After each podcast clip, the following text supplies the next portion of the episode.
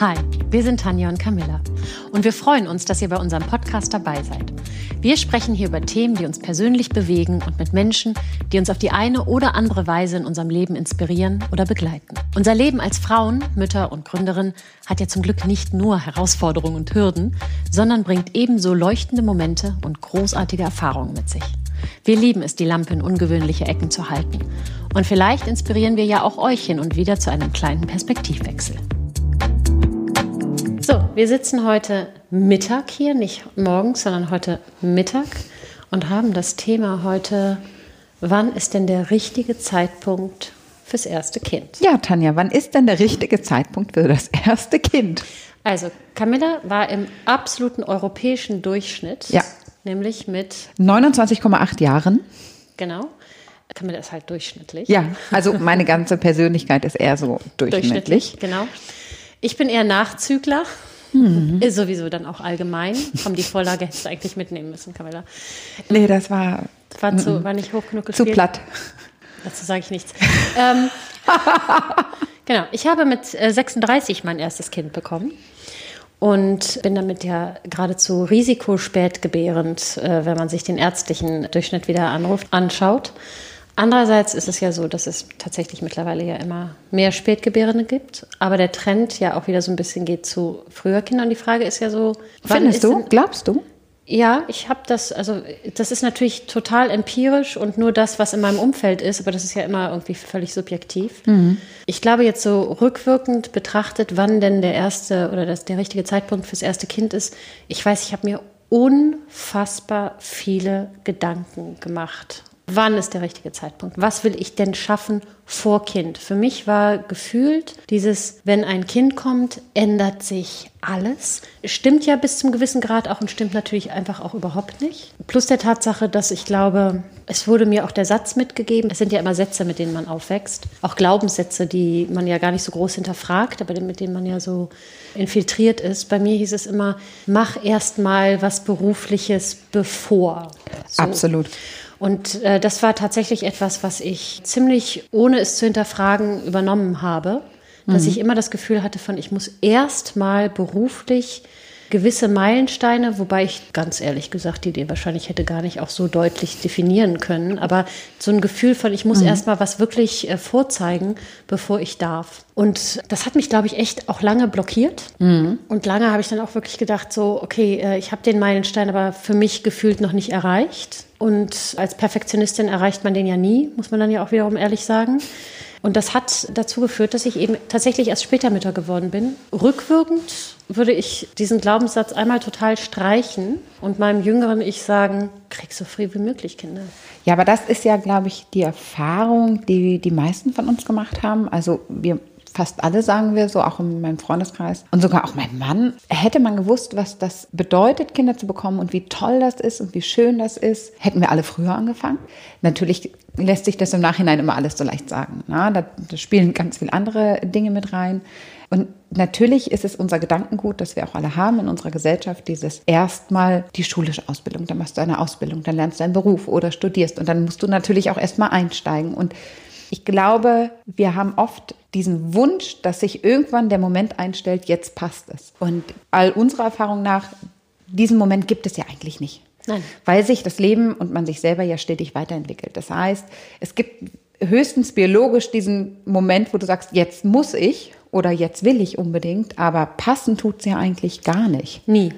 Und de facto ist ja auch da die Frage, wo setze ich meine Prioritäten hin? Mhm. Und ich glaube, das ist tatsächlich gesellschaftlich, und wir haben ja gerade noch mal geguckt, europäisch verankert, muss man ja sagen, nicht nur deutsch. Mhm. Wir waren ja gerade ganz erstaunt, als wir geschaut haben, dass der Durchschnitt in Europa allgemein, selbst in kinderfreundlichen Ländern, wenn man oder für uns vermeintlich kinderfreundlichen Ländern wie Italien, äh, Spanien guckt, dass die auch im selben Durchschnittsalter liegen, nämlich allgemein bei. Tatsächlich sogar älter, bei 31 Jahren im Durchschnitt. Das äh, hat mich ehrlich gesagt so ein bisschen überrascht. Ich dachte auch immer, die skandinavischen Länder wären sehr viel jünger weil das ist so mein Eindruck von außen. Da wird es, gehört das so ein bisschen gesellschaftlich dazu, dass man auch während dem Studium oder einfach früher Familie gründet. Aber auch da haben wir keinen Unterschied zu uns. Ich glaube, der liegt bei 29 Jahren, wenn ich jetzt das richtig notiert habe.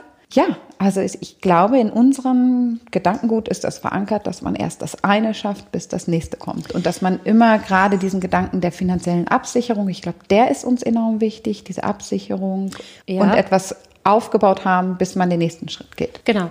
Was, glaube ich, ganz doll zeigt, wie unsere Gesellschaft denkt, nämlich, dass Kinder sehr fragmentiert sind vom Rest des Lebens. Anstatt zu sagen, Kinder laufen im besten Sinne mit mhm. und sind Teil des Lebens. Und sind wir mal ehrlich, die schlaflosen Nächte steckt man tatsächlich ja mit Anfang 20 ganz anders weg als mit Mitte oder Ende 30. Also die Partys, die ich gefeiert habe mit 20, wie oft ich da nächtelang echt auf gut drei, vier Stunden und schon auch voll gearbeitet habe. Ich habe sehr früh angefangen, wirklich krass zu arbeiten. Mhm. Mit 24, 25 hatte ich wirklich oftmals 12, 14 Stunden Tage beim Drehen.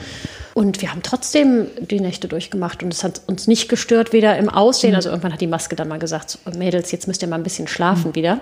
Aber de facto hat man es natürlich ganz anders weggesteckt.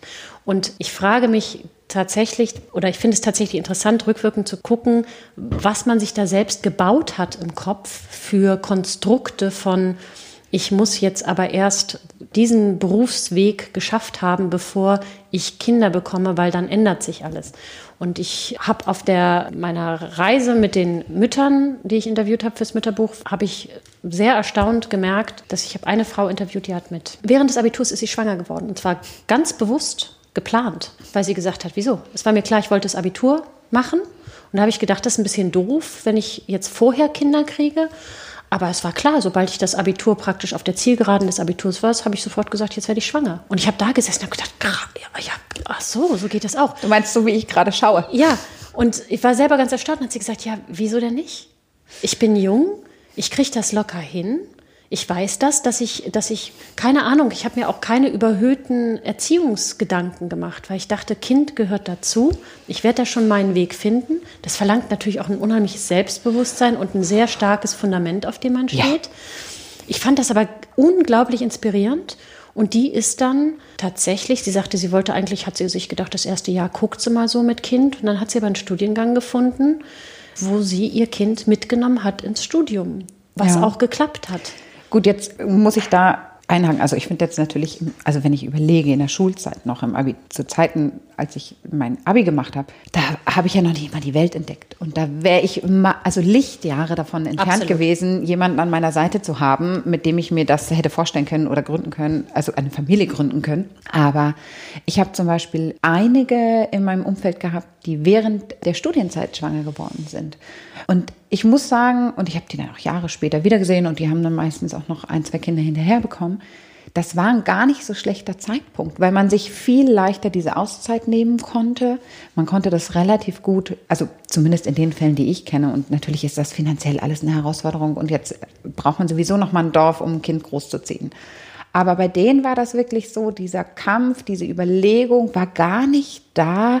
Kann ich das jetzt beruflich machen? Was sind jetzt meine nächsten Schritte? Kann ich in eine Elternzeit gehen? Wie geht mein Karriereweg weiter? Weil die einfach, als sie dann den Karriereweg gegangen sind, die Kinder aus dem Gröbsten draußen hatten. Genau. Und eine Betreuung hatten. Und da dachte ich dann irgendwann, in, damals in der Zeit habe ich das nicht so gefunden. Jetzt zurückblickend denke ich, Mann, waren die schlau. Ne? Hatten natürlich aber auch das Glück, den Partner gefunden zu haben, Klar. was ja wirklich auch nicht äh, wichtig ist.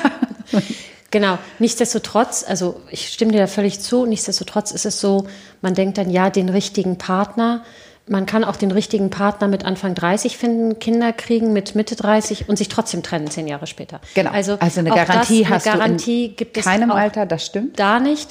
Natürlich ist es neben der beruflichen Geschichte auch eine ganz klar natürlich eine persönliche Entwicklung. Also wenn ich mir vorstelle, ich hätte während des Abiturs ein Kind gekriegt, alter Schwede. Also da war ich mit mir selber noch überhaupt nicht an einem Punkt zu sagen, jetzt bin ich bereit. Nichtsdestotrotz, drei, vier Jahre später wäre es tatsächlich mhm. eine andere Geschichte gewesen. Und da war dann eher diese Intellektualisierung ein Problem bei mir. Ja. Und wenn ich dann denke, je älter ich wurde, desto größer wurde natürlich auch dieses Thema, was ich einem Kind alles geben will und mitgeben will und was ich dem bieten möchte, was ehrlich gesagt ein Neugeborenes nicht interessiert und auch die ersten zwei bis fünf Jahre eigentlich ein Kind überhaupt nicht tangiert. Ja, also diese Vorstellung von dem richtigen Kinderwagen bis die richtigen Ferien, bis die richtigen, also meine Vorstellung, die ich hatte, was ich einem Kind geben will, das interessieren die Kinder ja nicht. Die Kinder Nein. wollen ein liebevolles Zuhause. Mein auch, Sohn hat sowieso auch dieser fehlgeleitete Gedanke, was für materielle Dinge ein Kind so, braucht. Das, ne? ja. das ist natürlich, der ist bei uns ganz tief verankert. Und ja, wenn man sich mit Reisen beschäftigt und in anderen, wirklich anderen Ländern, ja, also nicht im europäischen Durchschnitt unterwegs ist, nicht in den westlichen, da herrscht ein anderes Gedankengut. Und da merkst du, die Kinder haben vielleicht ein Zehntel von dem, was unsere Kinder haben, sind glücklich. Also das brauchen wir nicht, das wissen wir auch eigentlich alle. Aber natürlich sind wir in einem Konstrukt und mit einem Mindset groß geworden, wo das einfach dazugehört und auch wichtig ist. Und wir wollen unseren Kindern einfach eine gute Zukunft bieten. Und oft denken wir dann natürlich, dass diese Dinge mit dazugehören. Ja, und wir tun diese gute Zukunft, verknüpfen wir mit materiellen Dingen. Genau. Und das ist, glaube ich, eines der größten Hürden, die ich tatsächlich auch hatte oder mhm. die immer weiter dann gestiegen sind, weil je mehr man sich des Lebens bewusst wird und je mehr man dann auch reinriecht in der Arbeitswelt und was kostet was und je erwachsener man damit wird, desto mehr merkt man natürlich, oh, der Berg wird ja immer größer. Mhm. Ja? Wenn ich rückblicke auf die, als mein Sohn geboren worden ist, also der ist jetzt zehn, der ist vor drei Jahren aus dem Schlafzimmer halb ausgezogen. Und ehrlich gesagt, nicht so richtig klar, die brauchen irgendwann ihr Spielzimmer. Aber wann brauchen sie denn eigentlich ihr eigenes Zimmer? Also wenn man da schon mal jetzt anfängt, ja, auch der, der Wunsch dann zu sagen, es muss das eigene Zimmer sein fürs Kind und die Wohnung muss groß genug sein und dann kostet das und so weiter und so weiter.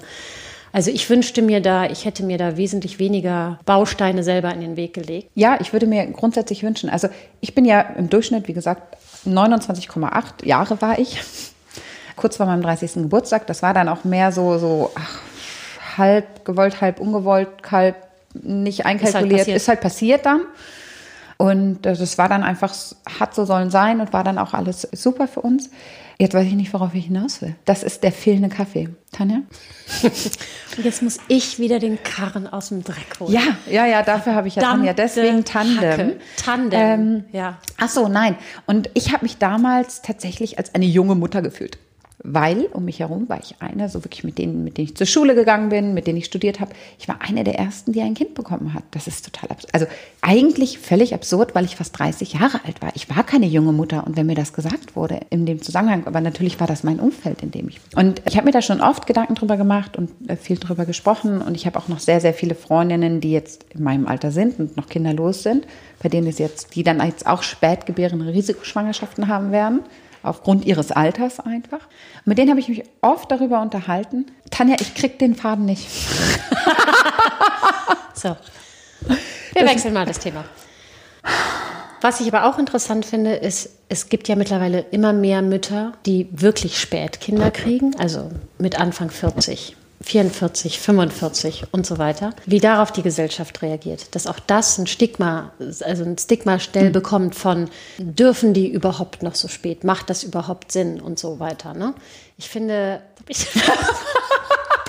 Jetzt weiß ich aber wieder, worauf ich hinaus wollte. Und zwar, was ich mir wünschen würde, was mir all diese Erfahrung gezeigt hat, was ich mir wünschen würde, ist, dass es gesellschaftlich einem einfacher gemacht wird, früh auch Kinder zu bekommen dass es vielleicht auch unterstützt wird gesellschaftlich, dass man sagt, los, legt los, dass wir im Prinzip ein kinderfreundliches Land werden, ja, weil das ist ja unsere Zukunft. Die Kinder sind unsere Zukunft.